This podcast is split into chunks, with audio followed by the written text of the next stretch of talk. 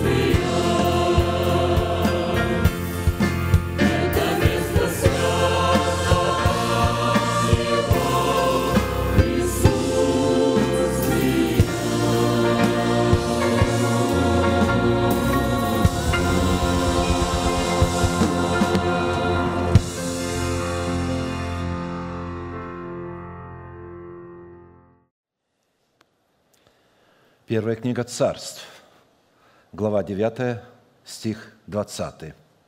«И сказал Самуил Саулу, об ослицах, которые у тебя пропали уже три дня, не заботься, они нашлись. И кому все вожделенное в Израиле, не тебе ли и всему дому отца твоего?»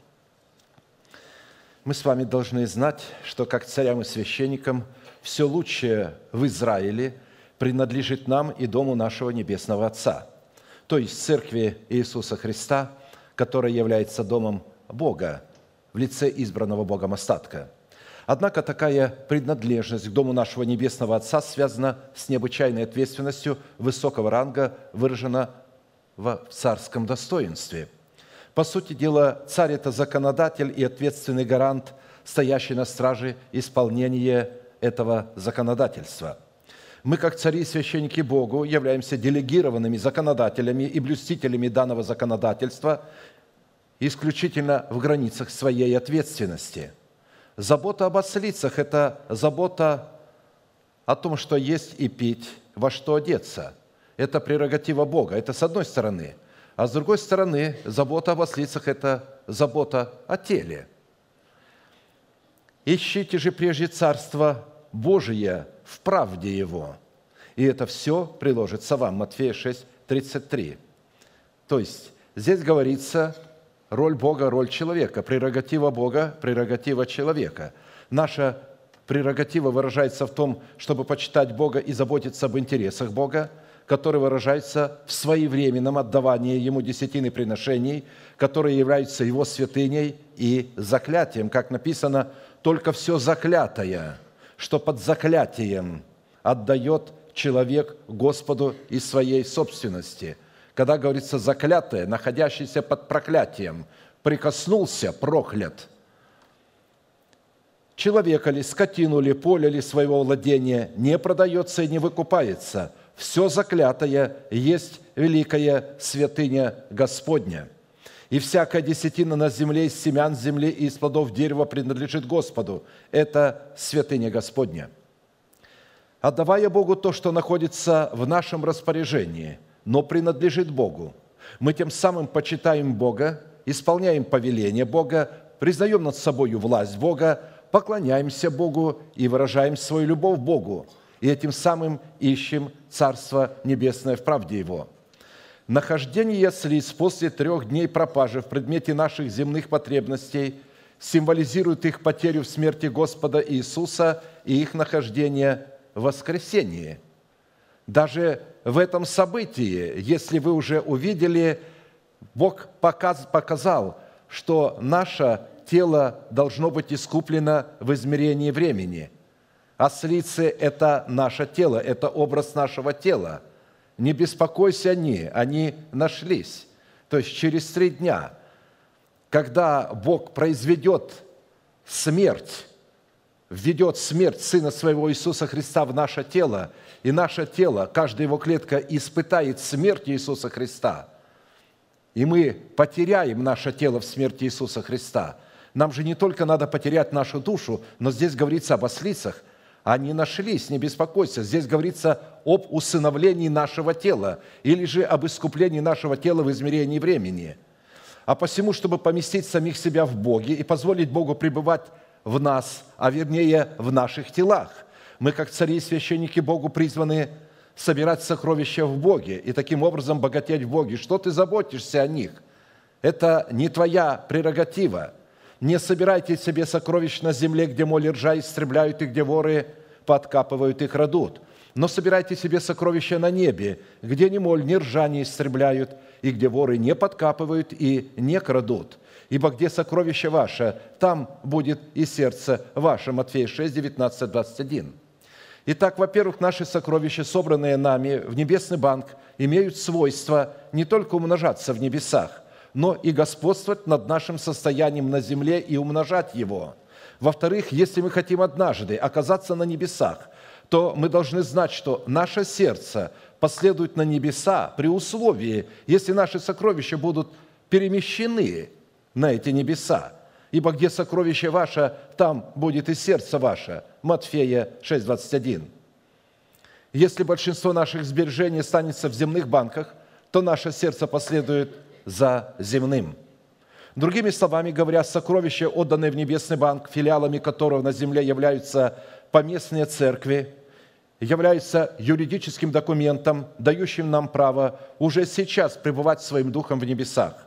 Вот почему служение Богу, заключенное в отдавании Ему десятины приношений, не только является признанием над собой Его власти и выражением нашей любви к Богу, но и нашим поклонением Богу, в котором мы чтим и святим Бога, христиане, удерживающие у себя десятины или направляющие их по своему усмотрению в мертвые религиозные структуры, расцениваются Писанием как идолопоклонники – так как удерживание десятин, с одной стороны, является непочтением, непокорностью и непризнанием над собою власти Бога, а с другой – зависимостью от денег, свидетельствующей о нашем полном поклонении демоническому князю Мамоне. И какими бы красивыми фразами мы не оправдывали свое неповиновение – и в какие религиозные бы формы не рядили удерживание в своих интересах десятины приношений – Писание инкриминирует и относит такое понимание и такое поведение в категорию и разряд идолопоклонства. А идолопоклонников ожидает не Царство Небесное, а вечное мучение в озере Огненном, куда они последуют за Мамоной, которому они поклонялись и которого они наряжали в свое собственное Евангелие, называя его христианским – Говоря истину Божию, увековеченную в Писании, я тем самым представляю интересы Бога и горю ревностью по Боге. И с одной стороны, мне грустно, когда категория святых, именующая себя вождями народа Божьего, провозглашает повеление Бога о десятинах ересью и заблуждением. А с другой, я горю своим святым негодованием, когда ложь и сребролюбие облачают в одеяние на заветные истины. На что я хотел бы ответить от имени всех почитателей Бога – всем противникам учения о десятинах словами Иисуса Навина. «Если же вам угодно служить Господу, то изберите себе ныне, кому служить, богам ли, которым служили отцы ваши, бывшими за рекою, или богам Амареев, в земле которых вы живете, а я и дом мой будем служить Господу». Иисуса Навина 24, 15. Не будем забывать, что заповедь о почтении Бога десятинами является независимой от закона – так как она существовала и исполнялась Авраамом, Исаком и Иаковым задолго до закона. И несмотря на то, что она нашла свою нишу в законе, ее исполнение в благодати дает нам преимущество, так как делает и относит нас к причастникам бессмертия. И здесь десятины берут человеки смертные, то есть в Старом Завете, аналогия между Старым и Новым Заветом. Павел к евреям, послание к евреям делает аналогию между десятинами, которые приносились в Старом Завете, и между десятинами, которые приносятся в Новом. И здесь, в Старом Завете, десятины берут человеки смертные, а там имеющие о себе свидетельство, что он живет. Евреям 7.8. Обратите на привилегию. То есть мы практически причащаем себя к бессмертию, когда мы в Новом Завете чтим Бога десятинами – причащаем себя к бессмертию и приготавливаем свое тело в обличение бессмертия, в нашего нового человека, в измерении времени здесь на земле. Это удивительно, и это привилегия. Поэтому радоваться и с удовольствием чтить Господа десятинами и приношениями – это уже сейчас на земле называть несуществующее существующим, то есть облачать свое тело в нового человека. Станем, пожалуйста, и будем поклоняться Господу в этом удивительном и восхитительном служении, которое является нашей привилегией, и будем петь песню «На рассвете последнего утра» когда мы совершаем и чтим Бога десятинами и приношениями, мы всякий раз заносим секеру или секиру, то есть топор, над корнем всех зол, сребролюбия. И если корнем всех зол является сребролюбие, то корнем всякого добра является господство над деньгами. Итак, на рассвете последнего утра – Итак, я с удовольствием напомню, всякий раз, когда Израиль чтил Бога десятинами и приношениями, то ли в Скинии Моисеевым, то ли в храме Соломоновом, Он обязан был по предписанию Моисея, которое тот получил от Господа, возлагать свои руки на свои приношения и исповедать одно чудное исповедание, которому они были верны тысячелетиями. Мы с вами, будучи тем же Израилем, привитые к тому же корню, питаясь соком той же маслины, сделаем то же самое. Протяните вашу правую руку, символ правовой деятельности на ваше приношение, и молитесь вместе со мной. Небесный Отец, во имя Иисуса Христа – я отделил десятины от дома моего и принес в твой дом, чтобы в доме твоем была пища. Я не отдаю в нечистоте, я не отдаю в печали, и я не отдаю для мертвого. Я радуюсь, что имею привилегию выражать мою любовь и признавать Твою власть. И ныне, согласно Твоего слова, я молю Тебя прямо сейчас – да откроются Твои небесные окна, и да придет благословение Твое до избытка на Твой искупленный народ во имя Иисуса Христа. Аминь. Аминь. Да благословит вас Господь. Можете садиться.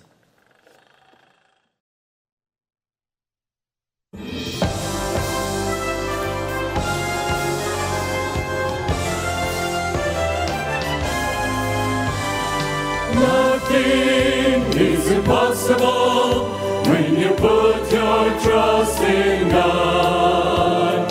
Nothing is impossible when you're trusting in His Word. Hearken to the voice of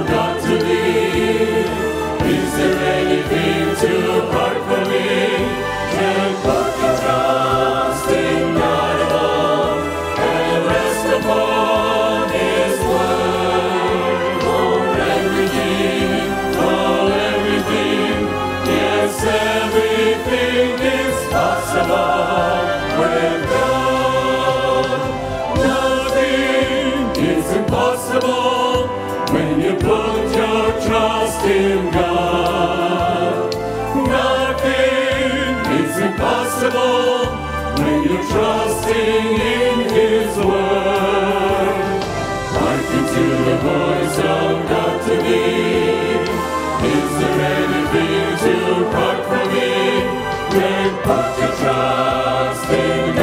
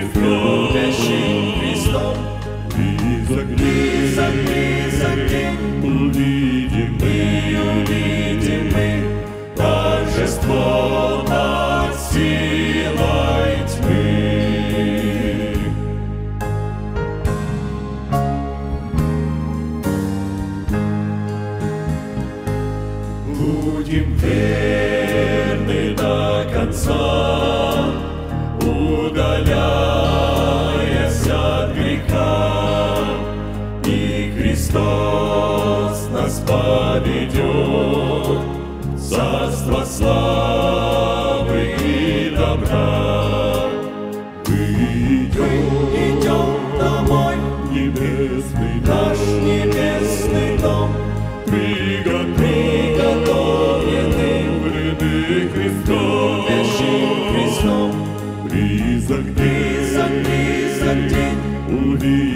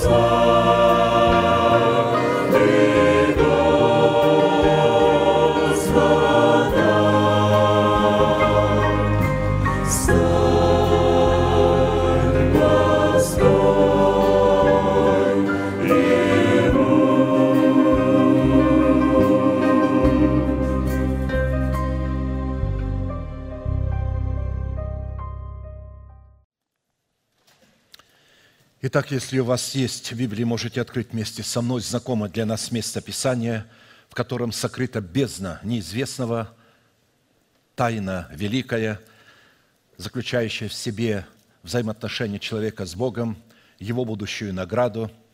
Это Евангелие Матфея, глава 5, стихи 45-48. «Да будете сынами Отца вашего Небесного, ибо Он повелевает солнцу своему восходить над злыми и добрыми – и посылает дождь на праведных и неправедных. Итак, будьте совершенны, как совершен Отец ваш Небесный. Проповедь, которую я хочу продолжить, так и называется «Призванные к совершенству». То есть мы призваны, подобно Небесному Отцу, чтобы наше солнце восходило и светило на праведных и неправедных, и чтобы мы могли изливаться дождем – на праведных и неправедных, ибо в этом заключается совершенство Небесного Отца. Солнце для праведных светит благословение, а для неправедных оно сжигает их. Для праведных мы изливаемся дождем благословения, а для неправедных мы их, подобно потопу Ноя, топим. Здесь говорится вот о таком совершенстве Небесного Отца, о Его святости, о Его справедливости – о его награде, о возмездии. То, что посеет человек, то и пожнет. Ну и в связи с исследованием пути, ведущему нас к совершенству, мы стали исследовать путь, ведущий нас к Богу, как к своему жениху, в событии образа пути Ревеки к Исаку, и обратились к исследованию признаков, представленных в невесте Агнца, которую представляет Ревека в достоинстве лилии долин – на который мы призываемся смотреть очами веры или очами сердца, чтобы сформировать себя в образ совершенства, присущего нашему Небесному Отцу. Это призыв Христа, повеление «посмотрите на лилии, как они растут». Посмотрите на процесс жизни, который протекает внутри лилии. Посмотрите, это законы воскресения, это законы моей жизни. И для этой цели Ревека оставила свой народ, свой дом, и свою прежнюю жизнь, чтобы последовать к своему жениху Исаку за Елизером, домоправителем дома Авраамова. Мы знаем, что Елизер представлен в Писании прообразом Святого Духа, сошедшего на учеников Господа в день празднования праздника Пятидесятницы, чтобы привести это малое стадо к совершенству во Христе Иисусе. Его имя означает «Бог помощь». Иисус сказал, «Я пошлю вам помощь, я пошлю вам утешителя, Святого Духа».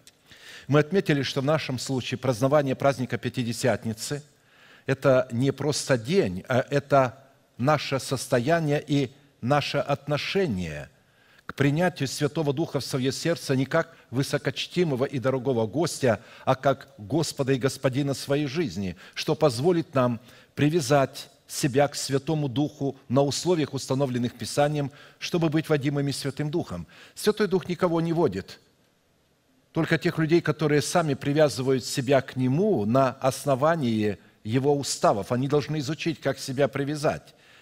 Писание говорит, вот что Римлянам 8.14, «Ибо все водимые Духом Божьим суть Сыны Божии». Это потрясающее место Священного Писания должно было испугать бы многих, что если я не водим Духом Божиим, значит, я и не Сын Божий. Однако среда, в которой я вырос – церковь, в которой я рос, а, колыбель моя, о которой я отзываюсь а, с благодарением Богу и в то же время с печалью, потому что меня там учили, что водимые Духом Божьим – это люди, говорящие на иных языках. А те, кто не говорят на иных языках, они, в общем-то, и водиться Духом Божьим не могут. А раз мы говорим на иных языках, мы уже водимся Святым Духом, и мы сыны Божии. Но это абсолютно люди так понимали, но так не было написано. Я не знаю, на чем они основывали это убеждение.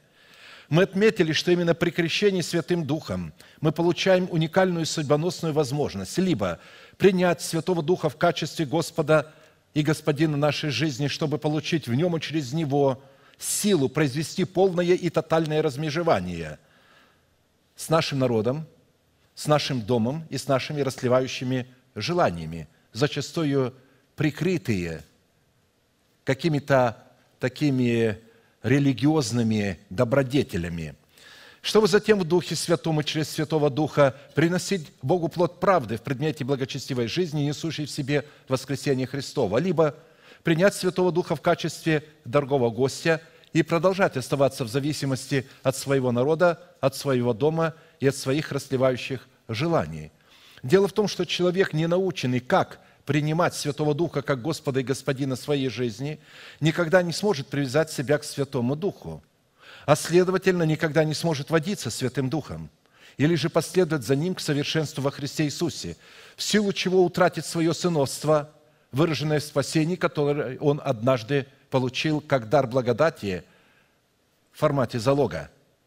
Мы знаем, что Святой Дух пришел в Месопотамию, в дом Лавана, рамиянина, Вафуила – но Он дал им подарки. Да, они приняли Святого Духа, но они его приняли как гостя. Входи, благословенный Господом, что ты стоишь извне? У нас есть корм для скота, солома, место для ночлега. Входи. Он вошел, и он воспользовался их гостеприимством. Но он сказал, что он не будет есть и пить, не начнет есть и пить и пользоваться их гостеприимством до тех пор, как, пока не скажет цели, почему он здесь, почему он к ним пришел – и тогда они сказали, говори.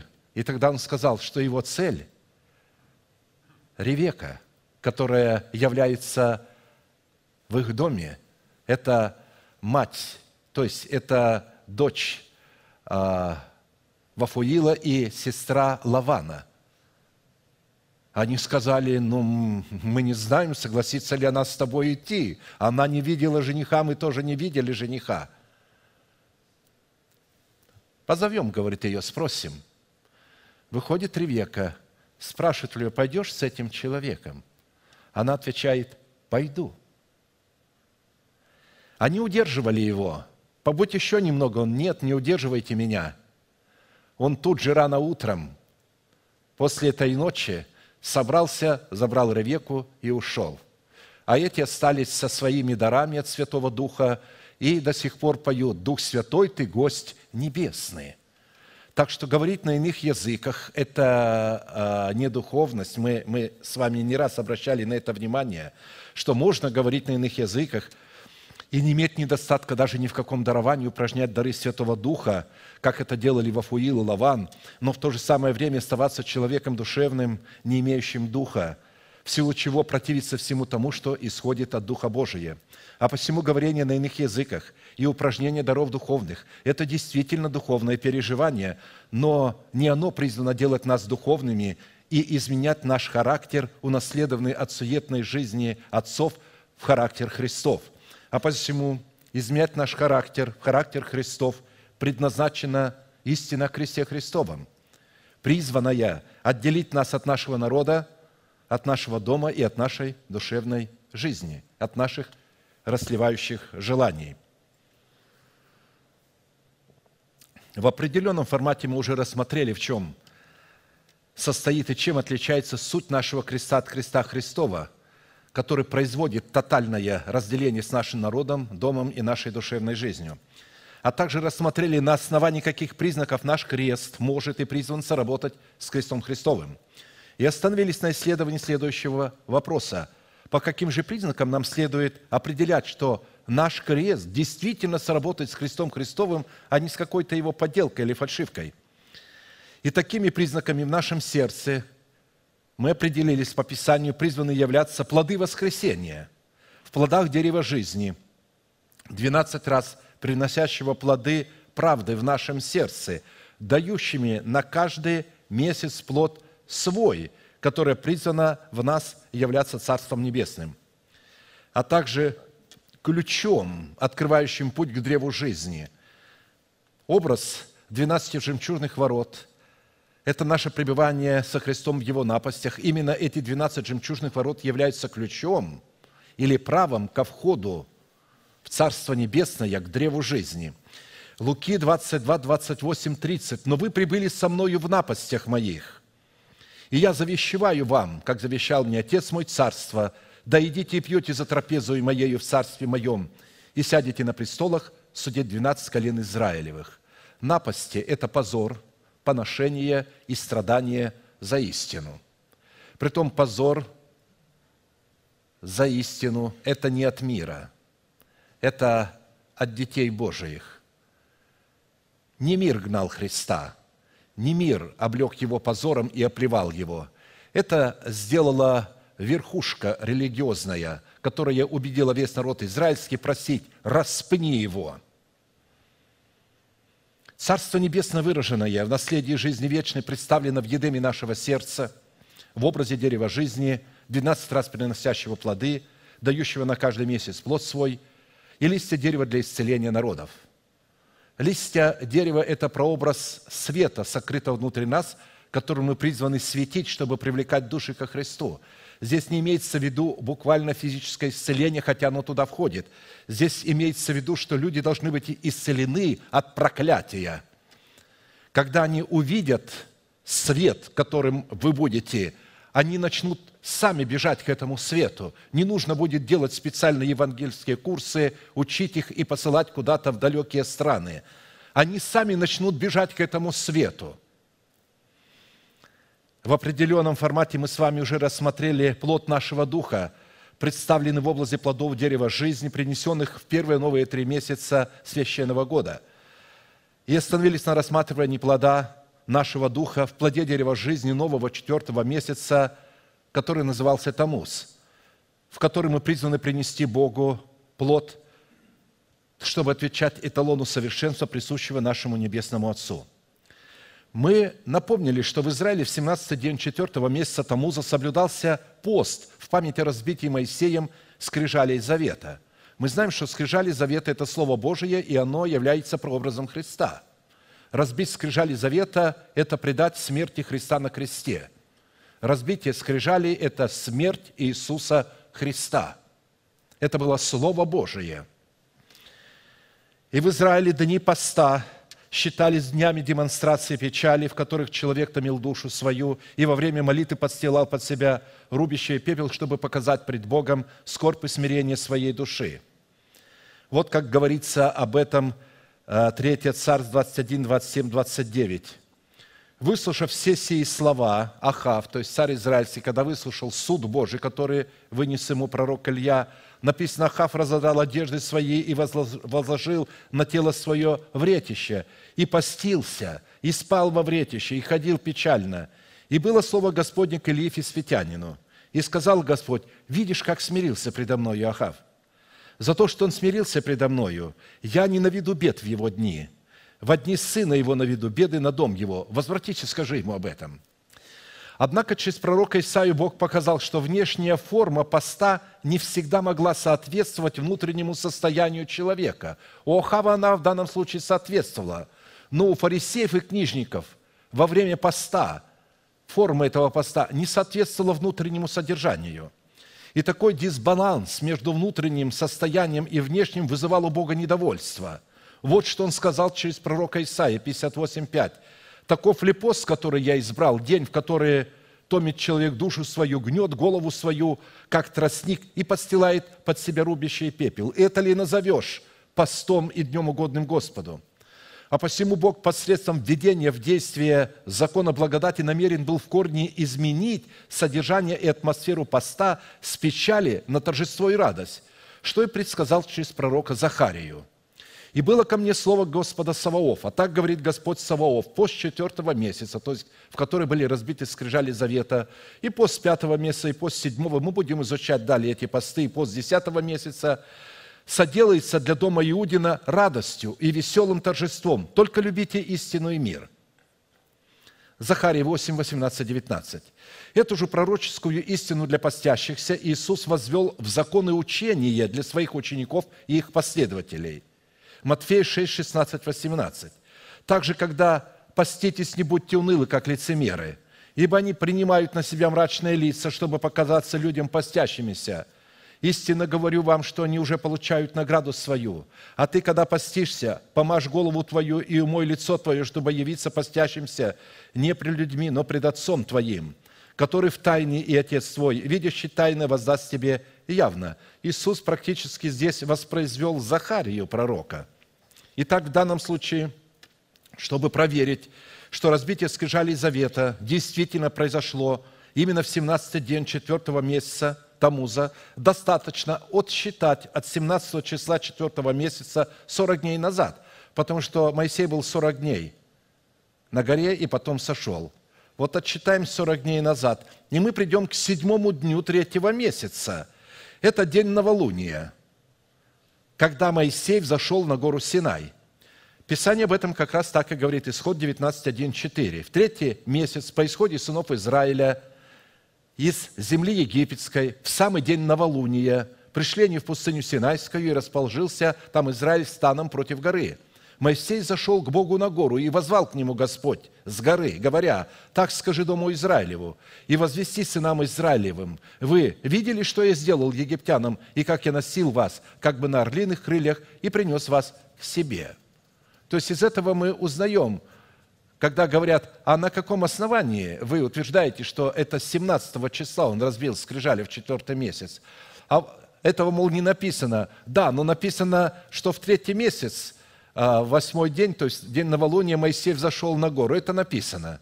И когда вы отнимете оттуда 40 дней, то вы придете к тому, что да, действительно, это 17 а, Тамуза произошло. Новолуние третьего месяца – это образ рождения нового человека, созданного по Богу в праведности и святости истины. А 40 дней, в продолжении которых Бог писал десятословие своего завета с народом израильским – это образ состояния младенчества, выход из которого был ознаменован разбитием скрижалей завета, в которых исполнились дни очищения – по закону только после исполнения Дня очищения на сороковой день младенец мужеского пола мог быть представленным пред Господом для посвящения Богу. Точно так же представили Иисуса на сороковой день. Луки 2, 22, 23. А когда исполнились дни очищения их по закону Моисееву, принесли его в Иерусалим, чтобы представить пред Господа, как предписано в законе Господнем, чтобы всякий младенец мужеского пола, разверзающий ложесно, был посвящен Господу. В Писании образ очищения является образом оправдания, который человек мог получить только даром по благодати и искуплением во Христе Иисусе. В четвертом месяце жители горных областей приступали к жатве пшеницы, и начиналось созревание первого винограда, которое совпадало с наступлением летней жары. То есть на практике всякий праздник израильский сопровождался каким-либо видом жатвы, а вернее являлся жатвой какого-либо посева – образ события 40 сорокового дня, в который исполнялось очищение, которое было ознаменовано разбитием скрижали завета, это образ истребления учением Христовым, бывшего о нас рукописания, которое было против нас. Колоссянам 2, 11, 15. «В нем, то есть во Христе Иисусе, вы и обрезаны обрезанием нерукотворным, совлечением греховного тела плоти». То есть, как кожа животного по-живому сдиралось. Здесь говорится об этом, вот точно так греховное тело должно содрано быть с нас, обрезанием Христовым.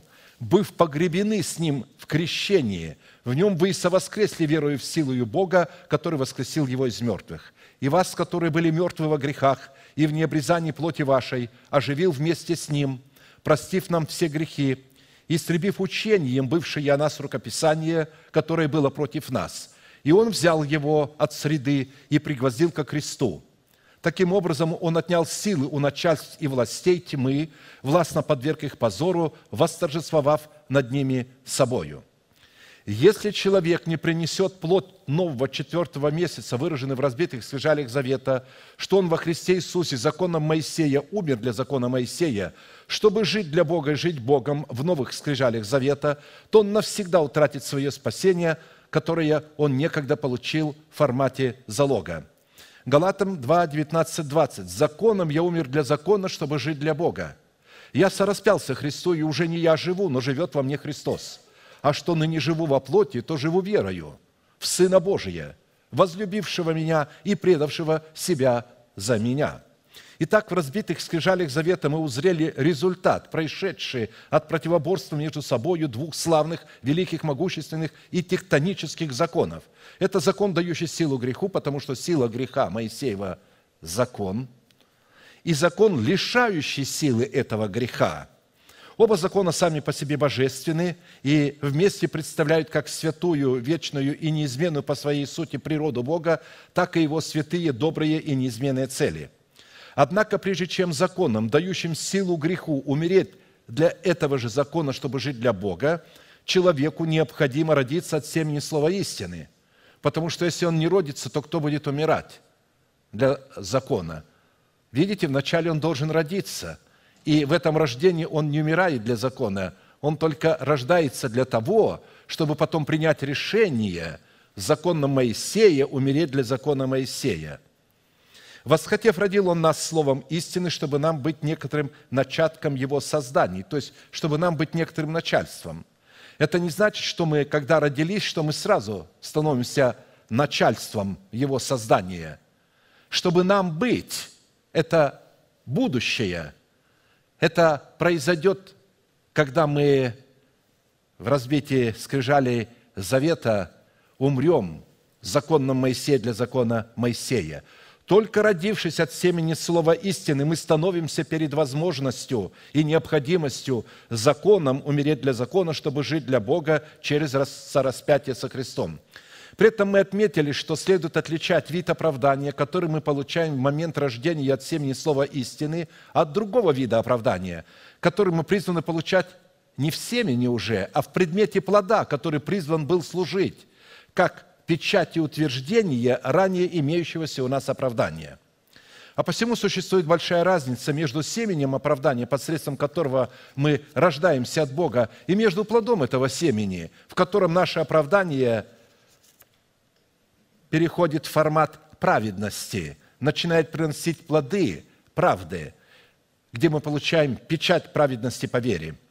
И в связи принесения деревом жизни плода четвертого месяца, представляющим в нашем сердце Царство Небесное, пришедшее в силе, обусловленное в разбитых скрижалях завета, утвердивших наше оправдание в новых скрижалях, в котором мы призваны приносить плоды правды, нам необходимо было рассмотреть четыре классических вопроса, а именно, какова природа, суть или же корень правды и из какого источника исходит правда – и чем является по себе само оправдание. Какими характеристиками Писание наделяет такие сакральные слова, как правда, оправдание, праведный и праведность? Какое назначение призвано исполнять оправдание или же каким образом оправдание может выражать себя через нас? Какие условия или требования необходимо выполнить, чтобы принять оправдание и затем облечься в праведность, чтобы наше оправдание перетекло в качество праведности. И в-четвертых, по каким результатам следует судить, что мы действительно обладаем в своем духе древом жизни, приносящим плоды 12 месяцев, а в частности, плод четвертого месяца, обусловленного плодом правды. Мы отметили, что этимология слов «правда», «оправдание», «праведный» и «праведность» на иврите содержит весьма богатую смысловыми оттенками семантику, так как в своем итоге эти слова являются откровением – кем для нас является Бог, что сделал для нас Бог и что надлежит сделать нам, чтобы наследовать все то, что сделал для нас Бог. Итак, на иврите правда – это святость, закон, завет, оправдание. Правда – это праведность, законность, справедливость. Мы имеем в виду правда Божия. Правда Божия – это заповедь, это устав, это постановление. Правда Божия – это Божий суд, Божье правосудие и Его справедливость. Правда Божия – это Его прямота, Его верность и Его истинность. Правда Божия – это постоянство Бога и продолжительность. Правда Божия – это непреложность Бога, истинность и истина. Правда Божия – это премудрость, свет жизни. Правда Божия – это честность Бога, искренность Бога и Его чистота. Правда Божия – это воскресение жизни, это свобода Христова – а вот оправдание, которое Он дал нам и которое мы принимаем даром по благодати, это вечное искупление. Это выкуп из плена греха и смерти. Это упразднение вины или невменение греха, не вменяя людям преступлений их и дал нам слово примирения. Бог во Христе примирил с собой мир, не вменяя людям преступлений их, и дал нам слово примирения. Это взятие человека в собственность или в удел Бога. Это усыновление – это воскресение из мертвых. А вот слово «праведный», когда уже человек становится праведным, то есть это оправдание. Вот когда он принял оправдание, он становится праведным. Вот смотрите, что такое праведный. Праведный – это святой. Святой – это значит отделенный, собственность Бога, угодный Богу, невинный, непорочный, чистый, справедливый. Рожденный от Бога человек по своей натуре чистый, справедливый. Он не может делать греха, там нет греха. Грех находится во внешнем человеке, но внутренний человек без греха. И здесь говорится праведный по отношению к внутреннему человеку, свободный от клятвы, не связанный грехом, мертвый для греха, живой для правды, находящийся в завете с Богом, надеющийся и уповающий на Бога, приятный, находящий благоволение Божие, чтущий Бога десятинами и приношениями, пребывающий в Боге, радующийся в Боге, распространяющий собой благоухание Христова. А вот праведность, которую являет праведный человек, это надежда и упование на Бога. Если у нас есть надежда и упование на Бога, мы этим самым являем праведность. Это вера в то, что Бог есть и ищущим Его воздает. Это Бог меняет в праведность. Это мир с Богом, основанный на завете с Богом. Это освящение своего посвящения, постоянное освящение. То есть Едемский сад, который посвящен Богу, наше сердце, где мы встречаемся с Богом постоянно, мы должны его освещать, то есть постоянно стоять на страже, чтобы туда не проникла какая-нибудь мятежная мысль. Это означает освещение своего посвящения. Это не трехдневный энкаунтер, а ежеминутное и ежесекундное освещение, стоять на страже, чтобы не пропустить никакой инородной, чуждой мысли в свое сердце. Это наблюдение правосудия Божия – это явление в святости, в совершении правосудия. Это явление непорочной радости. Это пребывание в своем собрании. Это приношение Богу жертвы хвалы. Это почтение Бога десятинами и приношениями. Это показание в своей вере добродетели. Итак, исходя из такой поистине многогранной, многозначной и многофункциональной констатации в определении правды Божией, нашего оправдания и нашей праведности, мы сделали ударение на том, что Писание рассматривает все эти термины в отношении человека легитимными и правовыми при одном условии и в формате границах служения оправдания, которые относятся к Новому Завету.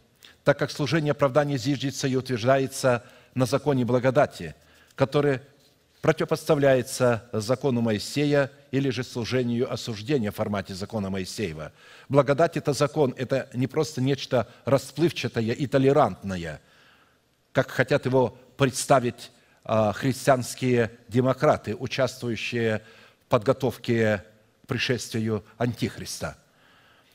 И если в служении суждений формат закона Моисеева, вытесанный на скрижалях каменных и записанный Богом, был дан для человека грешного и беззаконного, и таким образом давал силу греху и осуждал его на смерть, то после разбития этих скрижалей, в которых мы умерли со Христом – которых человек получал оправдание, новые скрижали завета были вытесаны и написаны уже не Богом, а самим человеком в содружестве со Святым Духом на своем сердце.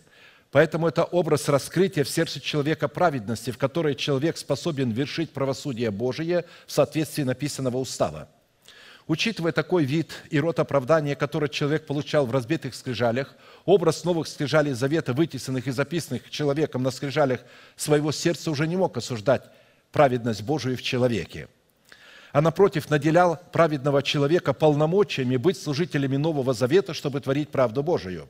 Вот как пишет об этом апостол Павел, второе послание Коринфянам 3, 6, 11. Он дал нам способность быть служителями Нового Завета не буквы, но духа – потому что буква убивает, а дух животворит. Если же служение смертоносным буквам, начертанное на камнях, было так славно, что сыны Израилевы не могли смотреть на лице Моисеева по причине славы лица его приходящей, то есть временной, уходящей, умирающей, то не гораздо ли более должно быть славно служение Духа? Ибо если служение и осуждение славно, то тем паче изобилует славою служение оправдания. То прославленное даже не оказывается славным – сей стороны по причине преимущественной славы последующего. Ибо если приходящее временное, умирающее славно, то тем более славно пребывающее, то есть вечное.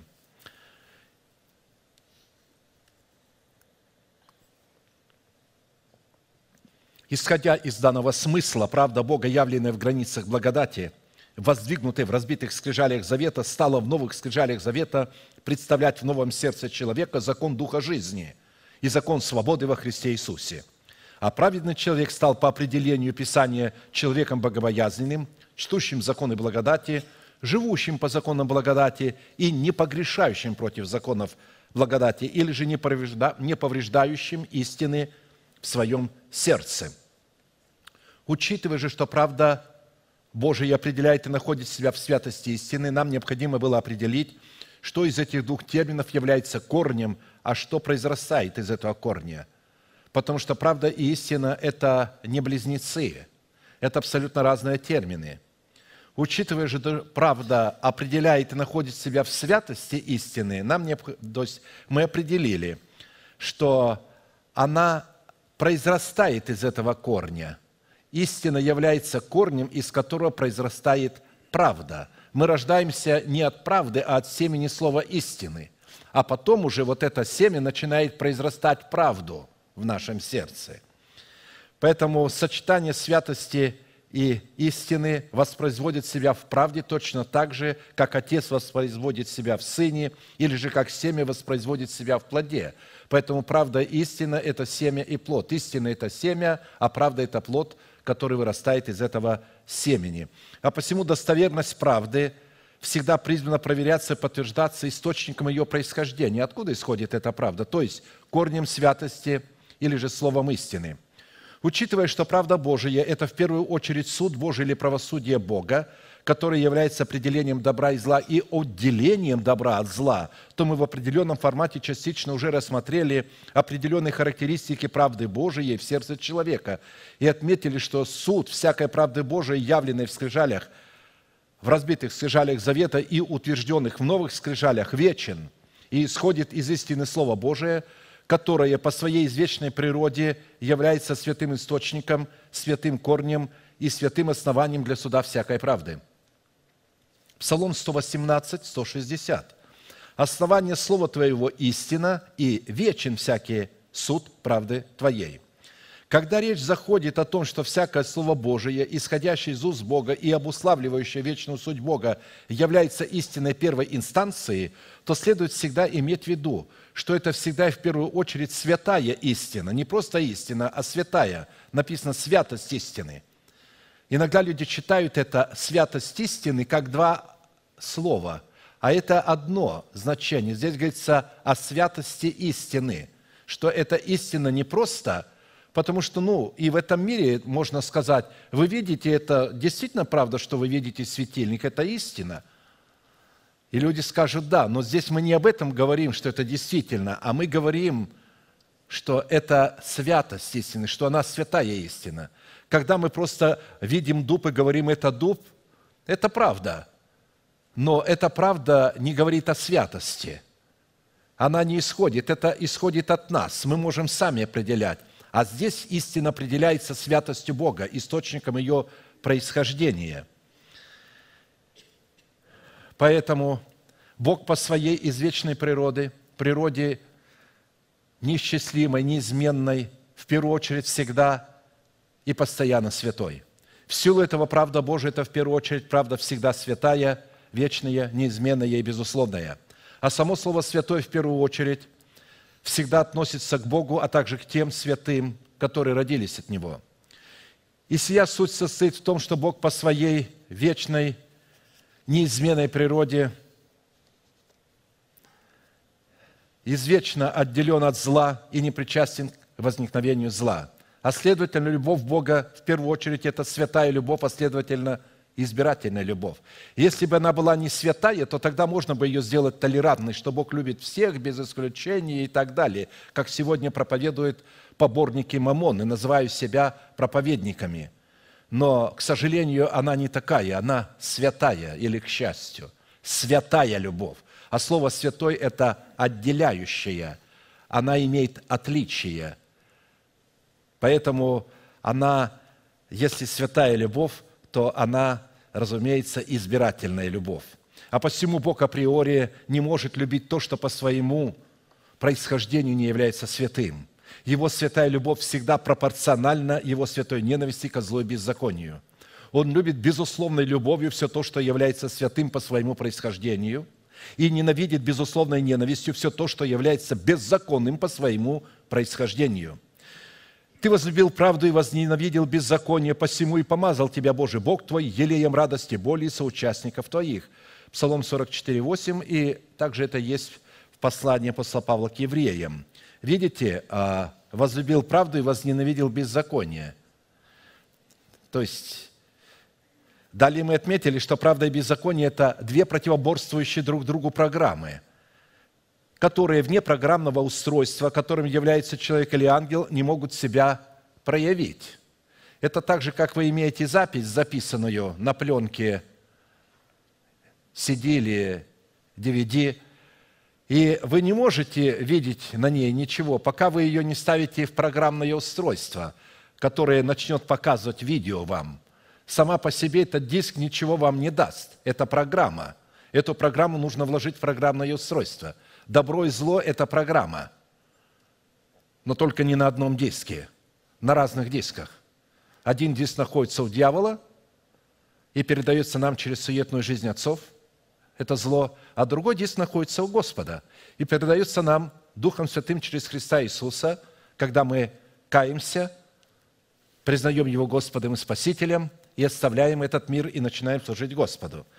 Поэтому они не могут проявлять себя вне программного устройства, которым является ангел или человек. Поэтому Бог изначально возлюбил свою правду в человеках и ангелах и изначально возненавидел чуждое ему беззаконие в человеках и ангелах – вместе с этими человеками и ангелами. А следовательно, носители беззакония, как ангелы, не сохранившие своего достоинства, так и человеки, не принявшие любви истины и осквернившие святилище своего духа тем, что оставили свое собрание, являются сосудами палящего и все испепеляющего гнева. В то время как носители святой правды, сохранившие себя от соприкосновения с беззаконием и беззаконниками – носителями этого беззакония, являются сосудами Его милосердия. Как написано, если Бог, желая показать гнев и явить могущество Свое, с великим долготерпением щадил сосуды гнева, готовые к погибели, дабы вместе явить богатство славы Своей над сосудами милосердия, которые Он приготовил к славе над нами, которых Он призвал не только из иудеев, но и из язычников – в определенном формате, насколько это позволил нам Бог и мера нашей веры, мы уже рассмотрели персонифицированную суть правды Божией в лице Небесного Отца, Сына Божия и Святого Духа, а также в лице святых в формате их оправдания. И остановились на рассматривании назначения праведности Божией в сердце человека, какие цели призвано преследовать праведность Божия, пребывающая в нашем сердце – Итак, назначение праведности в сердце человека, принятой им в разбитых скрижалях и утвержденных в новых скрижалях его нового сердца, направлено на то, чтобы утвердить корень праведников и вывести их из беды, обусловленной сетями зла, расставленными для него нечестивыми. Притча 12, 12, 13. «Нечестивый желает, он томится, а, а, буквально умирает и сливает от жажды того, чтобы уловить в свою сеть. Но корень праведных тверд. Нечестиво уловляется грехами уст своих, но праведник выйдет из беды исповеданием уст своих. Поэтому, чтобы избежать сетей зла, в которые нечестивый желает уловить праведника, необходимо дать хотя бы краткое определение сетям зла – а также твердому корню праведника, благодаря которому нечестивый попадает в расставленные им же сети для праведника, а праведник выходит из этих сетей. То есть он практически накидывает эту сеть на праведника, но каким-то образом праведник выходит из этих сетей, а там нечестивые. Это как бывает, люди там показывают вот фокус, берут в клетку, сажают одного, накрывают какой-то материей, потом сбрасывают материю, а там уже сидит другой. Того нет. То есть вот такое чудо приблизительно производит Бог. Это не значит, что мы не попадаемся. Он действительно набрасывает нас в свои сети. Но написано, праведник выходит из этих сетей. Итак, давайте рассмотрим, что это за сеть зла. А иначе мы не сможем из нее выходить, если мы не будем знать, а из чего она состоит, сеть зла. И что это за твердый корень праведников, благодаря которому он выходит из этих сетей и туда попадает нечестивый. Итак, во-первых, сеть зла, в которую нечестивый желает уловить праведника, это образ хитро сплетенных им слов, которыми он пытается дискредитировать как нравственный облик праведника, так и исповедую им святость в учении Христовом. 2 Петра 1,16 говорится, «Ибо мы возвестили вам силу и пришествие Господа нашего Иисуса Христа, не хитро сплетенным басням последуя, но быв очевидцами Его величия». Сегодня многие проповедники говорят истины, которые на самом деле басня. Они говорят, мы так понимаем. Там вообще этого нет написано и близко, но они какое-то понятие вкладывают в это божественное изречение, эту заповедь, искажают ее. Это басня – Такого нету в Писании. Тем не менее, они верят этой басне. Они говорят, сделай к Богу один шаг, Он сделает тебе два шага. И это прямо с кафедры говорят. Как будто бы любовь Божия а, только в два раза больше любви человеческой. Ты один шаг, он два. Ты еще один шаг, он тебе еще два шага сделает. Но это же басня. Там написано, когда отец увидел далеко идущего сына, еще далеко – побежал навстречу ему. Вы можете сосчитать шаги отца, бегущего навстречу сыну, кающемуся грешнику. Вот когда мы поем песни, что твою любовь невозможно описать, и если бы у меня был океан чернил, и все, вся бумага и все, все, все стоишь в перья обратить, то мне не хватило бы описать твоей любви. Вот интересно, что они могут петь эту песню и в то же время с кафедры говорить, сделай Богу один шаг, Он сделает тебе два шага. Вы видите, какими баснями они занимаются? Они говорят, что всякий говорящий на иных языках крещенный Духом Святым со знамением иных языков спасется. А такого в Писании нет. В Писании есть всякий верующий, что Иисус есть Христос, от Бога рожден. Они всякие, крещенный Духом Святым со знамением иных языков, от Бога рожден. Разумеется, он рожден от Бога, поэтому Бог крестил его, дал ему свой Святой Дух. Но кого он крестит? Он крестит уже рожденных, верующих, повинующихся Его Слову. «Придите ко мне», и они приходят к Нему – Однако эти люди себя делают спасенными, а других не спасенными. И очень много чего они еще делают, возводя в заповедь то, что не является заповедью. Они говорят, что, допустим, а, и благословил Бог человека, и сказал, плодитесь и размножайтесь. Они взяли и ввели это в заповедь благословения, а это не заповедь, это благословение. Заповедь в день, в который ты вкусишь от древа познания зла, смертью умрешь. А здесь не заповедь, это благословение. Если бы это была заповедь, было бы сказано. И заповедал Бог человеку, сказав, плодитесь и размножайтесь, а если вы не будете плодиться и размножаться, смертью умрете. Но это введено в заповедь. И люди рождают вопреки своей воле. У них нет уже ни возможности, ни сил. Бедные женщины говорят, я не могу там изучать Писание или что-то делать, я не вылазю из своего живота. А он постоянно требует секса – ты обязана меня удовлетворять. Я говорю одной даме, ну и как? Аминь, я должна рождать, а он пусть пользуется, сколько это Бог так определил. Да не определял так Бог. Бог познает человека только согласно его желанию, когда человек этого хочет. Если человек не хочет идти в общение с Богом, Бог ждет, подталкивает его к этому, но не насилует его. И не говорит, ты обязан меня удовлетворить, и я вот пришел к тебе. Ты можешь быть и ожидать долго Господа – пока он придет, пока он найдет нужным. Иногда Господь долго стучится в сердце человека, пока он откроет свое сердце. То есть люди а, а, а, совершенно извратили полностью учение Иисуса Христа, пришедшего во плоти. Вот это и есть сеть зла, чтобы вы знали.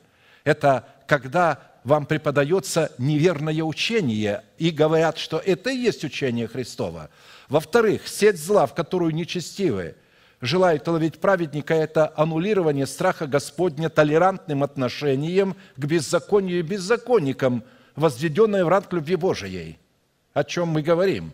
Римлянам 3, 13, 18 говорится, «Гортань их открытый гроб, языком своим обманывают, яд аспидов на устах их, уста их полны злословия и горечи, ноги их быстро на пролитие крови, разрушение их пагуба на путях их.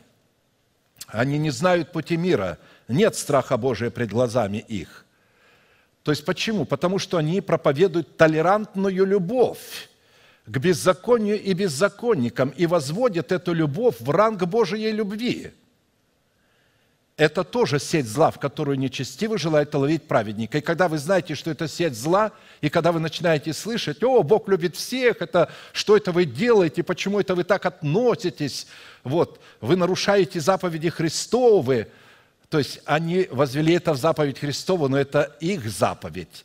Это заповедь нечестивых, это сеть зла, это не заповедь Христова. В-третьих, сеть зла, в которую нечестиво желает ловить праведника, это не только подмена нетленного богатства тленным, но и возведение богатства тленного в ранг духовного достоинства. 1 Тимофея 6, 5, 6. «Пустые споры между людьми поврежденного ума». Вот люди, которые говорят, что если вы а, материально обеспечены – это, это духовный уровень, и тогда вы свободны от духа нищеты. Писание говорит, что это люди поврежденного ума, чуждые истины, которые думают, будто благочестие служит для прибытка. Уклоняйся от таких. То есть, видишь, идет навстречу, обойди его.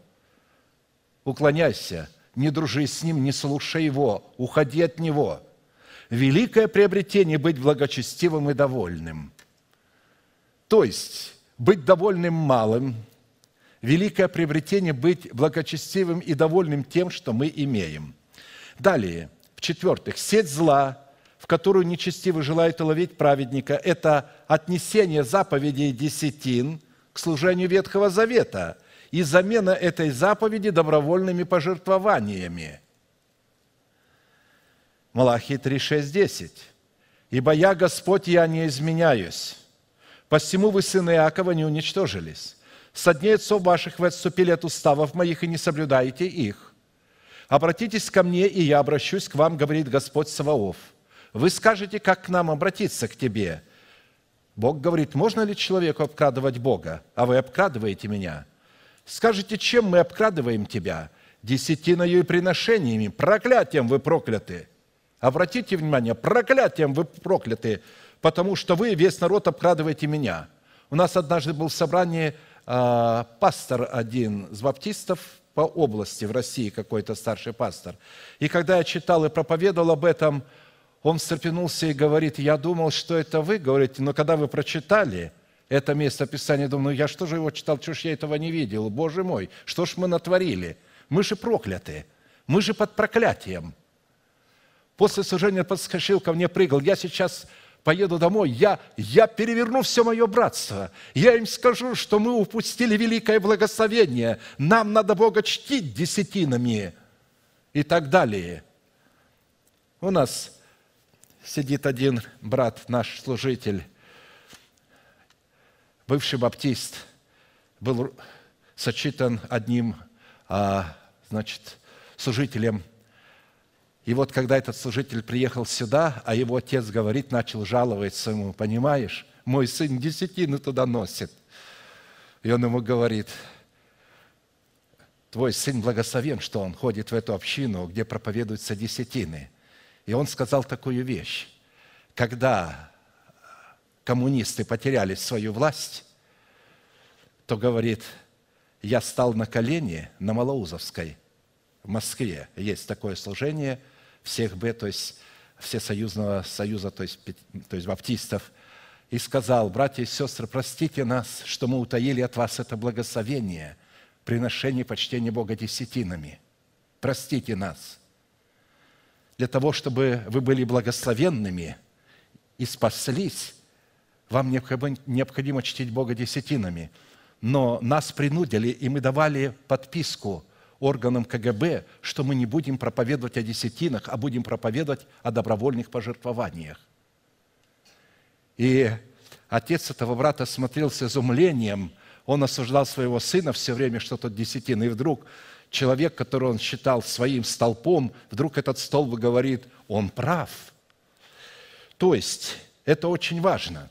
Далее, в-пятых, сеть зла, в которую нечестиво желают уловить праведника, это подмена – как цели освящения, куцем энкаунтером, так и условий самого освящения, при сохранении внешнего вида обольстительного благочестия, в котором отсутствует истинная сила соли и благочестия, обуславливающая святость истины. Мы сегодня видим, как а, все служения буквально, не только лжехаризматические, есть истинное харизматическое служение. Это Истинное харизматическое служение – это где люди упражняют дары Святого Духа и в первую очередь дар слова мудрости, дар слова знания, дары пророчества и так далее. А, вот. И поэтому здесь мы должны понять одно, что если этого нет, там отсутствует истина соли. Это не есть освящение. Инкаунтер – это не освящение, это подлог. 2 Тимофея 3,5-9 говорится, они имеют вид благочестия, силы же его отрекшиеся. Силы Божией, да, там есть сила бесовская. Они могут чувствовать сверхъестественную силу, видеть видение, еще что-то. Какие-то а, чудеса могут происходить, но это все ложный источник. Писание говорит, таковых удаляйся. К сим принадлежат те, которые вкрадываются в домы и обольщают женщин, утопающих во грехах, водимых различными похотями, всегда учащихся и никогда не могущих дойти до познания истины. Я лично знаю многих людей, которые а, вели и ведут а, инкаунтеры, они блудники и пьяницы, имеют по несколько любовниц, обманывают людей – и бедные рогоносцы, мужья, которые сидят в их собрании, даже и не подозревают, что пастор, который проповедует им, является любовником их жен. Как Анани и Иамри противились Моисею, так и сии противятся истине. Люди, развращенные умом, невежды в вере, но они немного успеют, ибо их безумие обнаружится пред всеми, как и с теми случилось. В-шестых, Сеть зла, в которую нечестивый желают ловить праведника, это подмена порядка Царства Небесного, выраженного в структуре теократии, определяющей атмосферу Царства Небесного, либо структура демократии, за которой всегда скрывается порядок диктатуры, защищающей либеральные ценности толерантности, либо религиозной диктатурой, в которой отсутствует атмосфера свободы Христовой. Иуда 1.4. Апостол Иуда – родной брат Христа по плоти.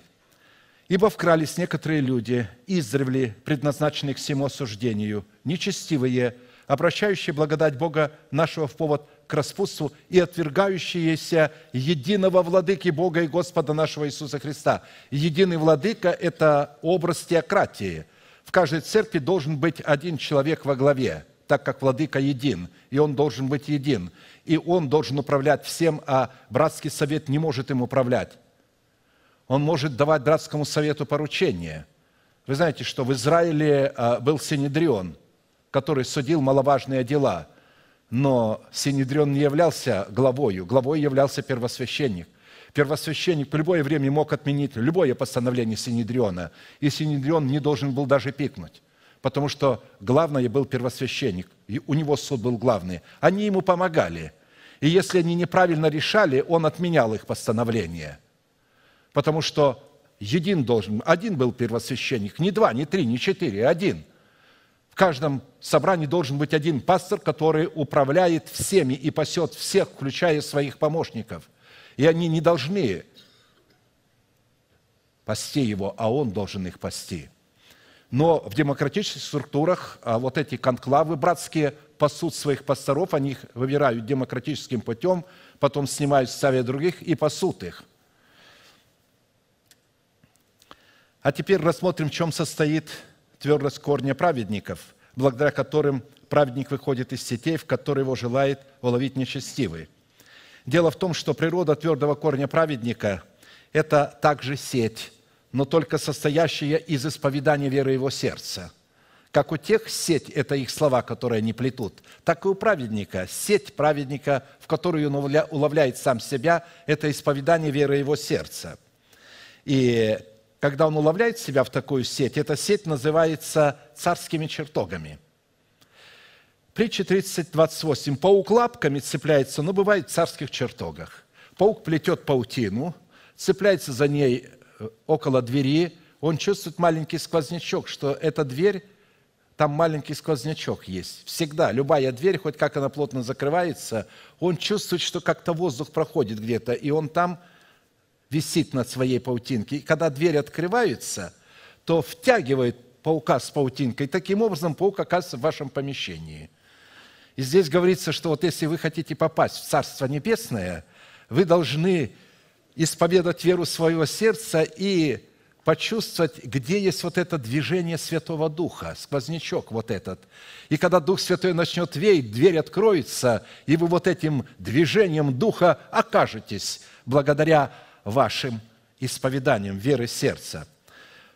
Поэтому в противоположность шести признакам сетей нечестивых, в которые он желает уловить праведника, но попадает в нее сам – я проведу, но уже не сегодня, шесть признаков твердого корня праведников, благодаря которому праведник с легкостью будет избегать сетей нечестивого. А так как у нас сегодня есть еще продолжение нашего служения «Великое таинство», то мы сейчас склоним наши головы в молитвы и будем приготавливать себя к вкушению великой тайны, в которой есть жизнь с избытком – и все желающие бросить вызов своим страхам, своему греху, своим болезням, вы можете выйти сюда к алтарю, чтобы простить своих обидчиков, чтобы покаяться в своих грехах, это можно прямо сейчас, когда вы выйдете сюда, и после покаяния вы примете снова оправдание, как написано, праведник семь раз упадет, но встанет. И вы сможете спокойно взять пить вино, кровь завета и есть опреснок, хлеб завета, то есть будете в себя внедрять праведность, исцеление и жизнь. Склоним наши колено кому угодно, возможно, или же наши головы и будем молиться. Мы ждем вас с алтаря.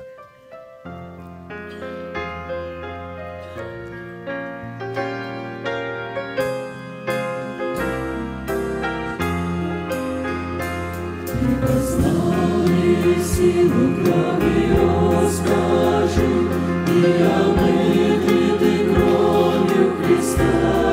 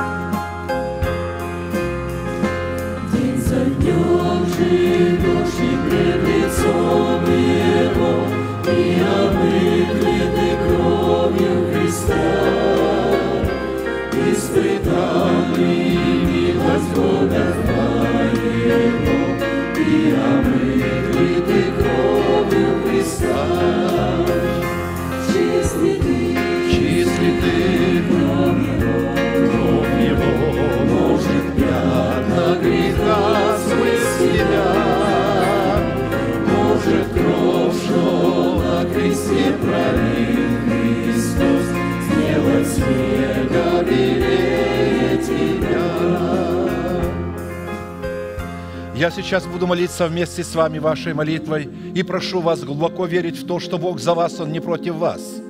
Он готов прямо сейчас бросить ваши грехи в бездну забвения, никогда их не вспомнит.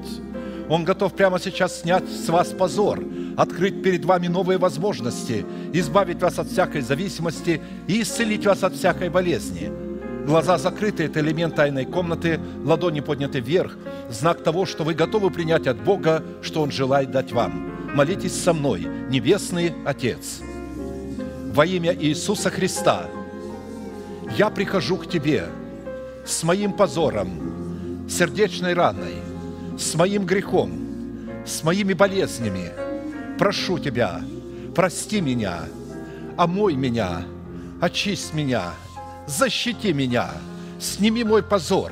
Я открываю мое сердце. Я принимаю слова Твоей жизни. Я принимаю Твой Святой Дух, как Господа и Господина моей жизни. Да войдет Он в мою жизнь, и Слово Твое да восставит меня, да исцелит меня. Благодарю Тебя. Прямо сейчас, перед небом и адом, я хочу исповедовать, что согласно Твоего Слова я омыт, я очищен, я исцелен, я оправдан, я спасен. Аминь, аминь. прощаются грехи ваши и беззакония ваши во имя Иисуса Христа. Да благословит тебя Господь, да презрит на тебя светлым лицом своим и помилует тебя и да даст тебе мир. Да падут вокруг тебя тысячи и десятки тысяч, одесную тебя, а к тебе не приблизятся. Да придут все сии благословения на тебя и на потомство твое, и исполнятся на тебе. И весь народ да скажет Аминь. И мы провозгласим наш неизменный манифест могущему же соблюсти нас от падения и поставить пред славою Своею непорочными в радости, единому, премудрому Богу, Спасителю нашему, через Иисуса Христа, Господа нашего, слава и величие, сила и власть, прежде всех веков, ныне и во все веки. Аминь.